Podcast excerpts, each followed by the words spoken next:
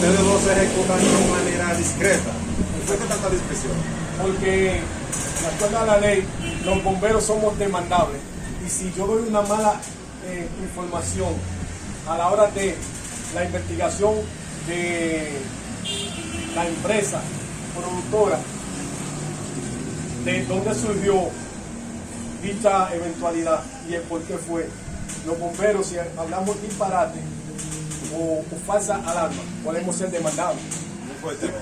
fuertemente. Entonces ahí la institución tiene que cubrir esa mentira, si, no es, si, es una mentira, o por dicha razón, si, hubo una si está confabulado con los dueños de dicho cargo, que haya un, ¿tú me- ¿está me entiendes lo que que han dicho?